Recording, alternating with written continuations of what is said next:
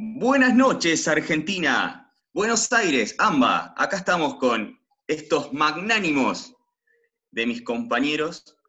Los presento.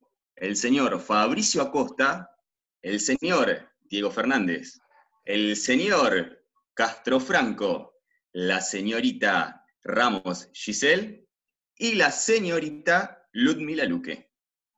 Esta noche queremos hacer mención especial y honorífica a la señora Elena Valdés. Y vamos a desentrañar, vamos a ahondar por las palabras de una frase elegida dentro de varias, que es la siguiente. El aula de antaño ha muerto, aun cuando todavía no se ve otra cosa, aun cuando no se sabe construir nada más, aun cuando la sociedad del espectáculo todavía intenta imponerse. Sin más, le paso las palabras a mis compañeros. Buenas tardes, ¿cómo están? Eh, bueno, primeramente, la que eligieron esta frase especialmente son mis dos compañeras Giselle y Ludmila, que se remangaron en un principio y tomaron la iniciativa en elegir esta, Magnífica frase. Cuando habla de el aula de antaño ha muerto, eh, habla de, ese aula vieja, ¿no? Esa aula antigua donde eh, un profesor iniciaba la clase, solamente hablaba hacia sus alumnos eh, y daba la clase en un, en un, en un ambiente silencioso, en un ambiente lleno de atención, donde solamente el alumno escuchaba y obedecía. Eh, al obedecer me refiero a que se quedaba callado, eh, no respiraba, se sentaba derecho, eh, no cometía errores en, en, sus carpetas, en sus cuadernos, en sus libros, eh, solamente se dedicaba a obedecer a ese ser supremo que era el profesor. Eh, a eso se refiere cuando habla de el aula de antaño ha muerto. Eh, si me equivoco o pienso diferente, me gustaría que alguno de mis compañeros tome la palabra. Sí, sí, yo, sí, yo concuerdo con eso, eh, con el inicio de la frase, el aula de antaño ha muerto, que para mí refiere a que si bien el aula de antaño está muerta, se la sigue utilizando. No es algo que, que caducó y que, bueno, dijeron, saquémoslo, reinventémoslo, cambiémoslo por algo que eh, se acople mejor a la, a la época en la que vivimos y a la realidad que, tienen los chicos hoy en día, que tienen otras herramientas y otras oportunidades con las que pueden desempeñarse mucho mejor si hubiera un cambio en lo que es la escuela.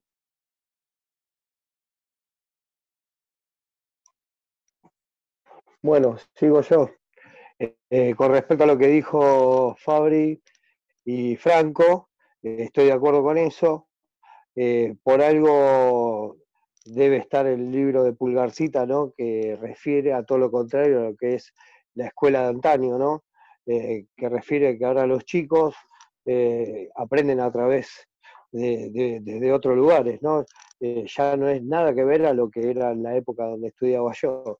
Por algo de pulgarcito, porque ellos ahora entran información a través de los pulgares, que serían los teléfonos o todos los que son los medios de comunicación que, que aparecen a través de todas las redes sociales, ¿no? Eh, y sí, este, ahora la educación cambió mucho, no sé si por la poca experiencia que como profe que he vivido este año, en el verano, eh, lo práctico, todo lo que es en práctica es mucho más fácil de transmitir que llevarlo al aula y, y, en el marco teórico, ¿no? Creo que en el marco teórico es difícil, ¿no? También ponerse desde otro lado que que desde uno, desde uno lo educaron y tiene esa imagen de, aprendizaje. Entonces, eh, yo qué sé, en mi lugar es difícil ponerme de otro lugar y verlo de diferentes panoramas. Por ahí tengo esa visión que ahora veo dos perspectivas que antes veía una sola y a veces eso es favorable. Eh, no sé más qué decir. Bueno, me sumo al pensamiento masivo de este grupo.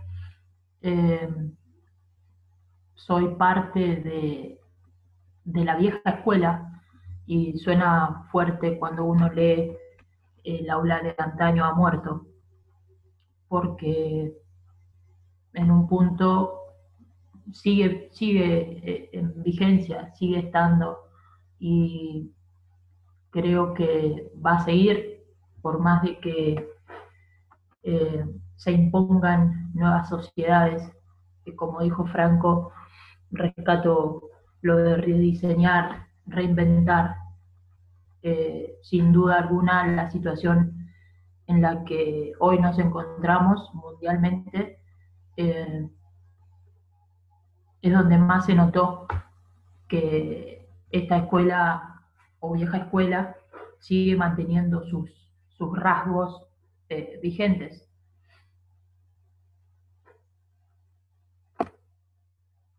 Eh, estoy de acuerdo con lo que dijo el nono, más que nada, Diego, eh, cuando habla sobre pulgarcita.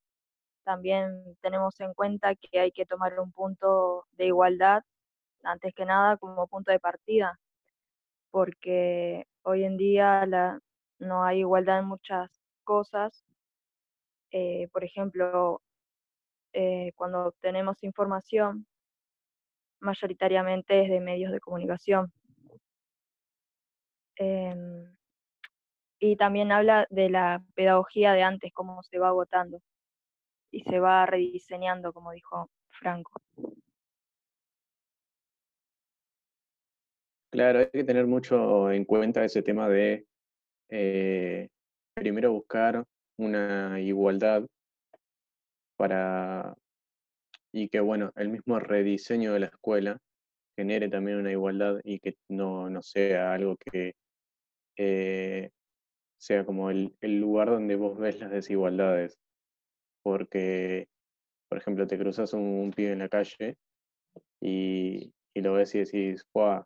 Eh, no, no tiene para zapatillas, que esto que el otro, pero lo ves aislado, lo ves marginado, digamos y justamente en un barrio que decís, bueno, ah, eh, en esta gente, en este, en este barrio, en esta población, no, no se ve la misma igualdad o poder económico o social que puedes ver en otro barrio.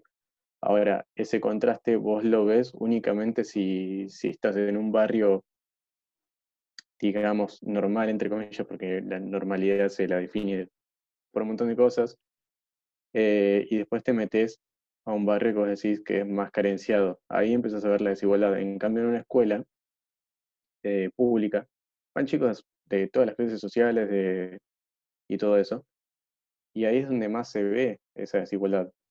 Eh, no a la hora de aprender, sino a la hora de tener las herramientas con las que van a poder alcanzar eh, las nuevas formas de transmitir conocimiento hoy en día, que son Internet, un celular, una computadora y demás.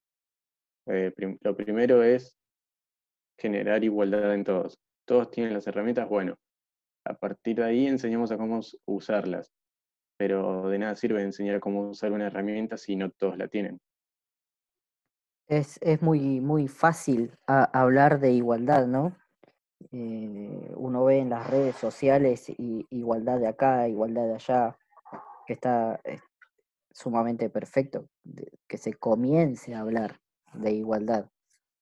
Eh, Yo iba a plantear lo mismo. Pero otra con respecto a lo que dice Fabri. Es, actuar, actuar, empezar a actuar hacia la igualdad, ¿no? Eh, hubo gente que ya empezó a actuar hacia la igualdad, eh, metiendo en el lenguaje, en el lenguaje moderno, eh, el tema de, incluir la E, ¿no? en el TODES, Ya ahí es como que esa gente no solamente empezó a hablar, simplemente a hablar de igualdad, sino que ya comenzó a, imponer, a imponer un, nuevo lenguaje para así incluir a esa gente que, que, reclama igualdad eh, siendo de, un género diferente, quiere ser parte, quiere eh, introducirse, porque le corresponde introducirse a, la, sociedad. Eh, decime, va, decías Diego, te escuchamos. Sí, gracias, disculpa que te interrumpí. Eh, mirá, dijiste casi todo lo que estaba por decir, eh, pero con las palabras justas. Estoy de acuerdo con lo que dice que Fabri, eh, hablar de desigualdad e igualdad. Lo bueno que ahora, desde los mismos que buscan tener un lugar, ellos mismos se están ocupando de, ser escuchados, como el lenguaje inclusivo que puso de ejemplo Fabri, ¿no? Yo también lo que pensaba mientras los escuchaba a ustedes, lo escuchaba a Franco, eh, hablar de igualdad y desigualdad, pensaba que antes, eh, desde un lugar, desde alumno de la secundaria, la primaria, porque ahí no tenías ni el lugar para poder plantearlo, ¿no? Porque eh, veías como al, al docente como una autoridad mucho más arriba de cómo se lo ve ahora, ¿no? Ahora por ahí lo ves más de, como podría ser tu madre, tu tía o tu, lo que sea, el docente como más de par, de par en par, pero antes se lo veía como lo planteaba Fabri en un principio, que vos callado, recto, escuchando, y a veces no tenía, por más allá de que uno tuviera el derecho de decirlo, uno no se sentía con el derecho de plantearlo. Eso era lo que quería decir. Bien, me sumo con el tema de, igualdad y desigualdad que viene desde hace muchísimo tiempo. Eh, hago referencia en el caso particular y personal que tuvo eh, Diego con respecto al quedar aislado por no, por no tener la conectividad eh, para poder cursar. era lo mismo, no sé, que ver la familia Ingalls y ver cuando una se enferma que no va a la escuela y alguno de los vecinos se copaba y le alcanzaba la tarea para que no se retrase. Y hoy por hoy eh, pasa exactamente lo mismo. Hay chicos que no tienen ese teléfono o que se les complica llegar a la escuela y surge de un tercero eh, generar esto, de, de poder ayudar de que la información o que eh, el, aprendizaje, la enseñanza llegue de alguna manera u otra. Bueno, por ahí estaría bueno seguir desentrañando ¿no? la, la frase de, elegida que el aula de antaño ha muerto, aun cuando no se ve otra cosa, aun cuando no se sabe construir nada más. Eh, eso hacía referencia a que la escuela sigue siendo la misma, eh, no ha cambiado. Eh, el formato escuela, dar clases en una escuela sigue siendo la misma, pese a la modernidad actual. Eh, aun cuando la sociedad del espectáculo todavía intenta imponerse. no sé si quieren desentrañar esa, esa última frase como para ir cerrando el tema del día? Yo puedo empezar con algo después, como para darle una introducción, ¿no? Eh, ensamblando un montón de materias que venimos leyendo, y yo que por ahí ahora, eh, como dijo Gillo, no tenía la herramienta de Wi-Fi o una computadora para estar al mismo nivel que están todos y, que te lleguen las mismas cantidad de información igual que lo demás, es más difícil. Ahora que las tengo, ¿no? ¿Sí? Eh, más allá de resultarme lo fácil, ¿sí? Eh, uno se da cuenta, eh, por ejemplo, de cómo lo que los profesores nos están dando, o lo que todo el mundo está estudiando, también es una bajada política oculta, ¿no? Entonces, mientras que la política esté metida ahí en la educación, va a ser muy difícil que, que cambie eh, la manera de ver las cosas, ¿no? Más allá de que eh, estoy más que seguro porque vengo de familia de docentes, estamos rodeados de docentes, nos estamos formando como docentes, hay un montón de gente que está tratando de hacer todo lo posible más allá de eso para cambiar esto. Pero para dar un, una introducción a, lo que es la escuela de antes, ¿no? Y, y lo que tendría que ser ahora, con las posibilidades de igualdad y desigualdad, que todo sea para todos. Me, me quiero tomar el atrevimiento, disculpen, de, invitarlos, eh, tentarlos con la reflexión de dos simples preguntas, a ver qué, opinan.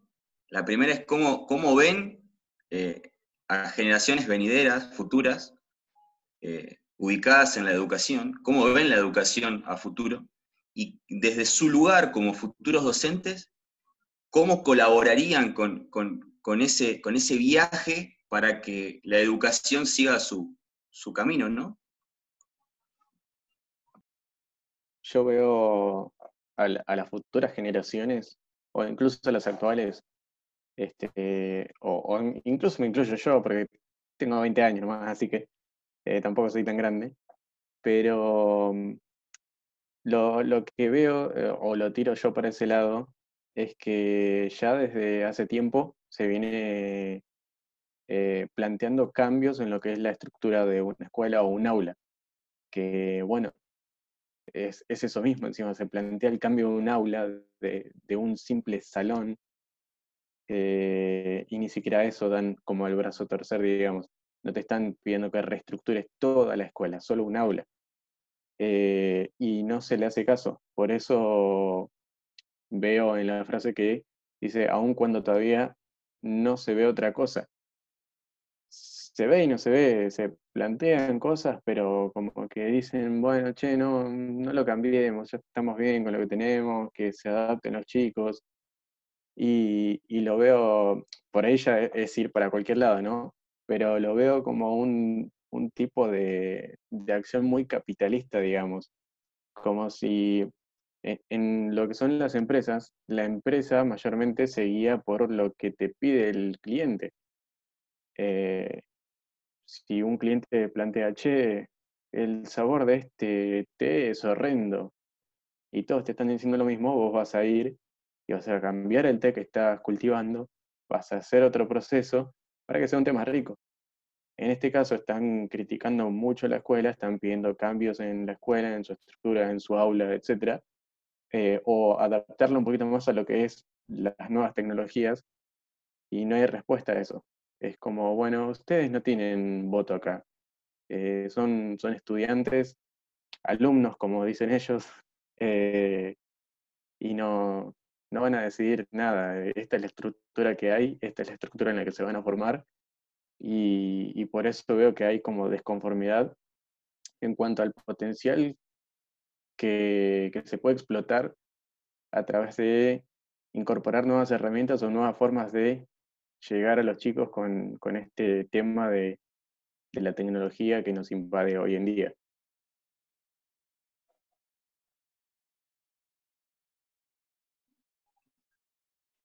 Bueno, eh, respecto a lo que a tu pregunta y a lo que decías, Kevin, eh, no es como veo a los a los futuros eh, estudiantes, es lo que decías, ¿no? Futuros estudiantes, futuras generaciones.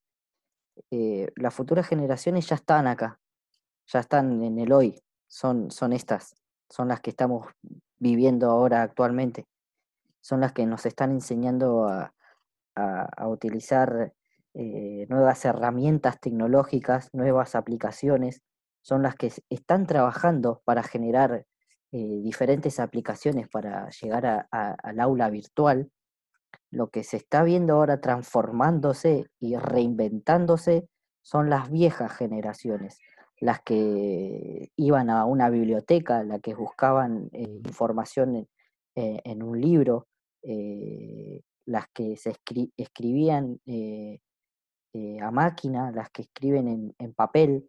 A esas generaciones son las que yo estoy viendo ahora reinventándose. Las modernas, las de ahora, ya es como que nacen con este chip ya funcionando de una manera increíble. Son eh, pulgarcitas, Fabri. Tal cual, Tal cual, Ludmi, gracias. Son, es la, la generación pulgarcita. Eh, la que yo veo y la que se está transformando y reinventando es, es la nuestra y yo también me pongo de la otra vereda de Franco, me pongo en la, en la vereda de, de- de la vieja escuela, como decía Gillo. Eh, esta generación es la que se está reinventando y está aprendiendo de la generación pulgarcita. Me sumo. Estoy totalmente de y- acuerdo. Ah, dale, dale. No, no sé, sí, sí, sí, yo ya hablé. Eh, decía que me sumo a, a la generación pulgarcita, a la generación Z, eh, y es tal cual.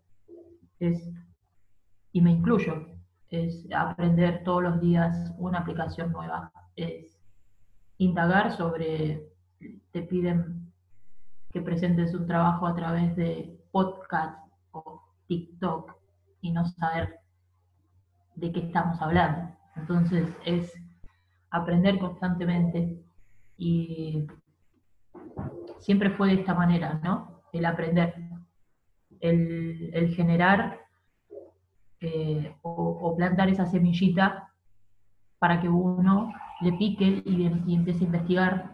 Antes lo hacíamos a través del, del Larousse, del Capeluz, y bueno, hoy nos toca que Google está al alcance de los pulgares y salva. Eh, y en eso, a eso se apunta. Esa es la, futura parte de, la educación.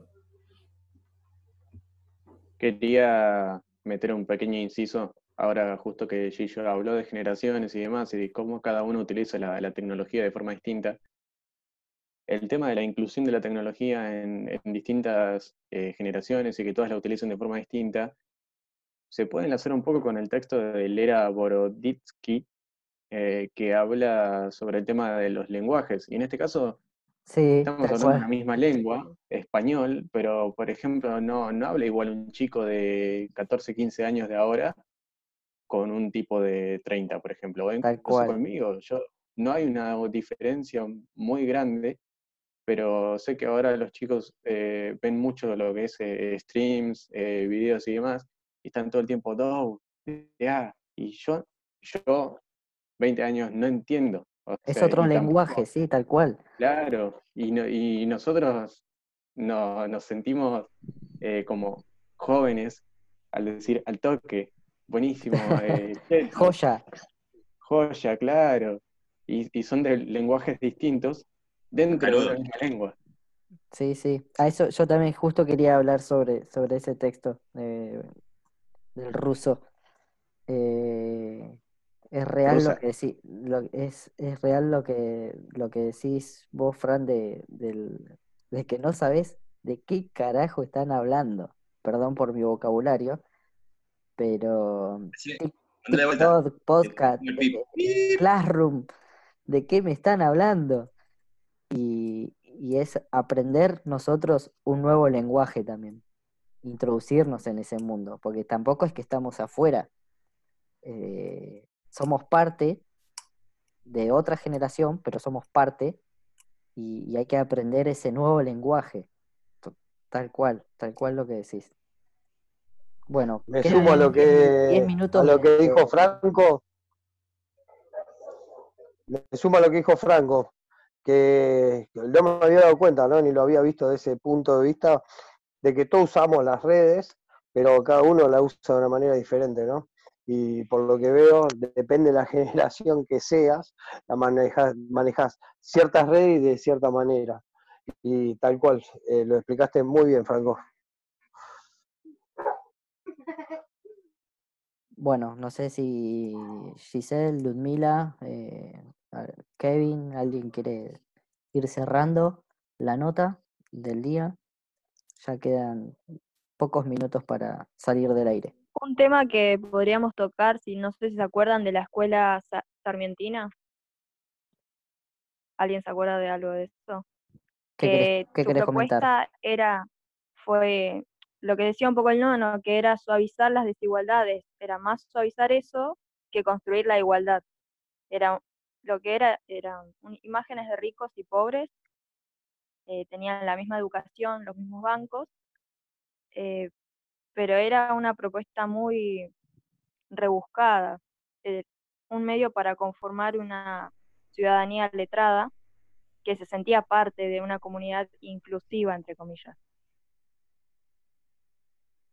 Ahí como que va surgiendo todo, digamos, como que es, no sé si el principio, pero como un, cimiento donde se puede, se pudo. Eh, una base. Exacto, cimiento, base. Claro. Incluso eso se ve reflejado en, bueno, por ahí uno eh, no hace autocrítica de, lo que sucedía antes en la escuela de nuestro país, Argentina, y después cuando veía, no sé, alguna película extranjera donde veías que eran todos blancos en, las escuelas y, dejaban entrar a alguien de tez más oscura cuando se, se hizo la ley para que puedan estudiar en el mismo aula encima, y los veías a todos de un lado o, todos como súper juntos y a la persona que acababan de incluir por esa ley la, dejaban como marginada y para ellos eso era igualdad. Era, como sujetos inferiores. Hablas de las culturas indígenas, los gauchos también, por ejemplo. Claro. Eso, ¿no, Fran? claro, yo lo, tiraba a, un caso, lo extrapolaba a un caso extranjero, como fue en Estados Unidos, pero, por ejemplo, acá también sucedía con eso, los gauchos, los indígenas y demás, eh, los grupos originarios.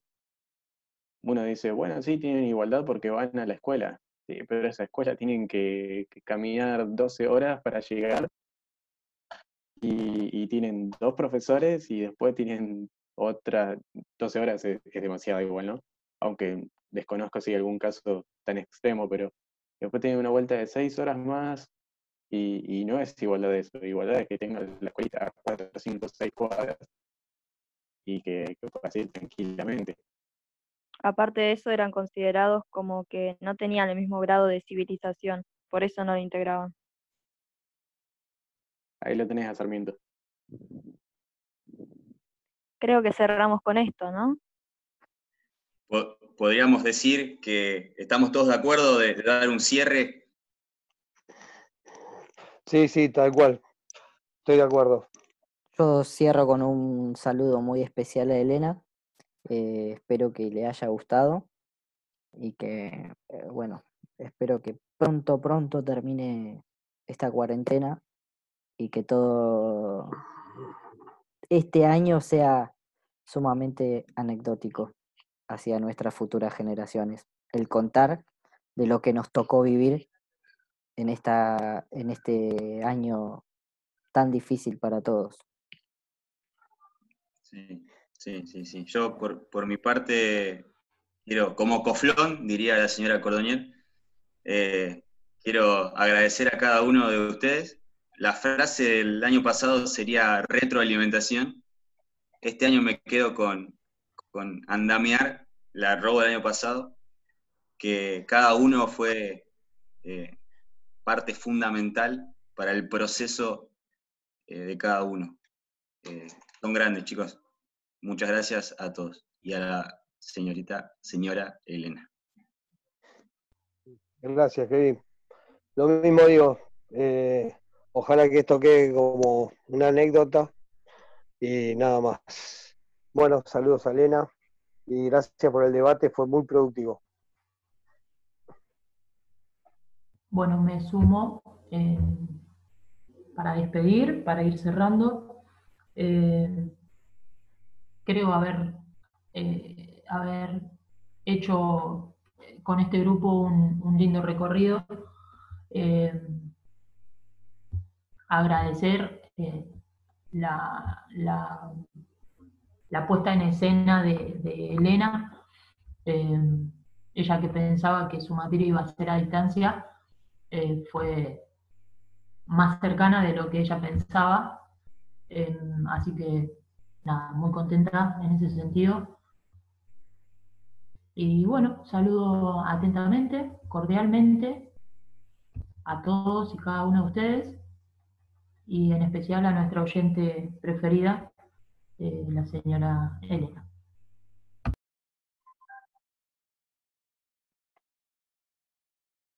Se nos estaba olvidando la última parte de la frase. Por ponernos emotivos. Eh, nos queda, aún cuando la sociedad del espectáculo todavía intenta imponerse. Es que no nos estábamos despidiendo, era para saber cómo sonaba. bueno, eh, era una despedida, pero sí, tenemos dos minutos para desentrañar, aun cuando la sociedad del espectáculo todavía intenta imponerse. ¿Qué habla sobre esta nueva sociedad, la sociedad de, del espectáculo se refiere a, la, a, a toda esta nueva generación de pulgarcitos y mm. pulgarcitas? Yo diría que sí. Es como la influencia que generan eh, las redes sociales y los medios de comunicación. Tal cual en la sociedad. El tema es que no, no se están imponiendo como tal, sino que uno los, va buscando.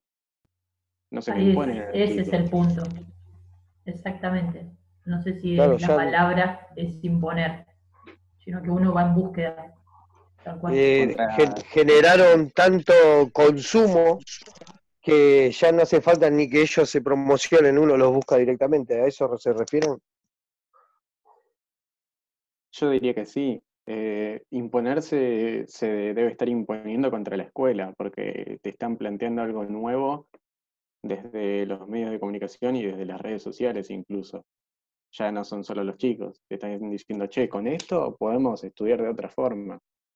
Podemos mantener el, eh, ciertas cosas de las que ya tenemos, pero con esto podemos meterle mucho más énfasis y, y podemos explotar esta tecnología para algo que nos sirva, no es solo ocio.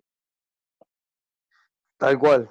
a mí me llamó mucho la atención lo de... Se, se, impuso esto. Eh, el, aula, virtual está a pleno y es una forma de, imponerse a, la escuela. Lamentablemente, de una forma u otra, en esta situación, la escuela perdió una batalla. Una batalla que no estamos hablando acá de, estar peleando a ver si, si volvemos al aula o no, ¿no? Eh, esto no, es, mundial, pero creo que, que es lo, que decía Franco, eh, hoy es, real y se impuso el aula virtual. Más que nada, la, el aula virtual, como decís vos, es para una continuidad pedagógica, establecer la relación con el estudiante en tiempos de cuarentena. Y como dice Brenner, plantear, eh, reforzar vínculos el plantear, hay que reforzar los vínculos para que llegue el contenido. Excelente, Ludmila, y cerraste de la mejor forma. Se nos está yendo el aire, nos están echando del estudio. Sí, señores, los carpinchos, para usted.